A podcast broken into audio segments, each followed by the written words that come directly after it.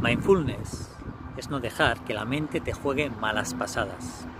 Mindfulness es no permitir que los pensamientos tristes o que las preocupaciones secuestren tu mente durante demasiado tiempo. Claro que debes permitirte estar mal, pero no puedes dejar que sea tu mente la que decida cuándo ni durante cuánto tiempo. Mindfulness es aprender a ser dueño de tus pensamientos.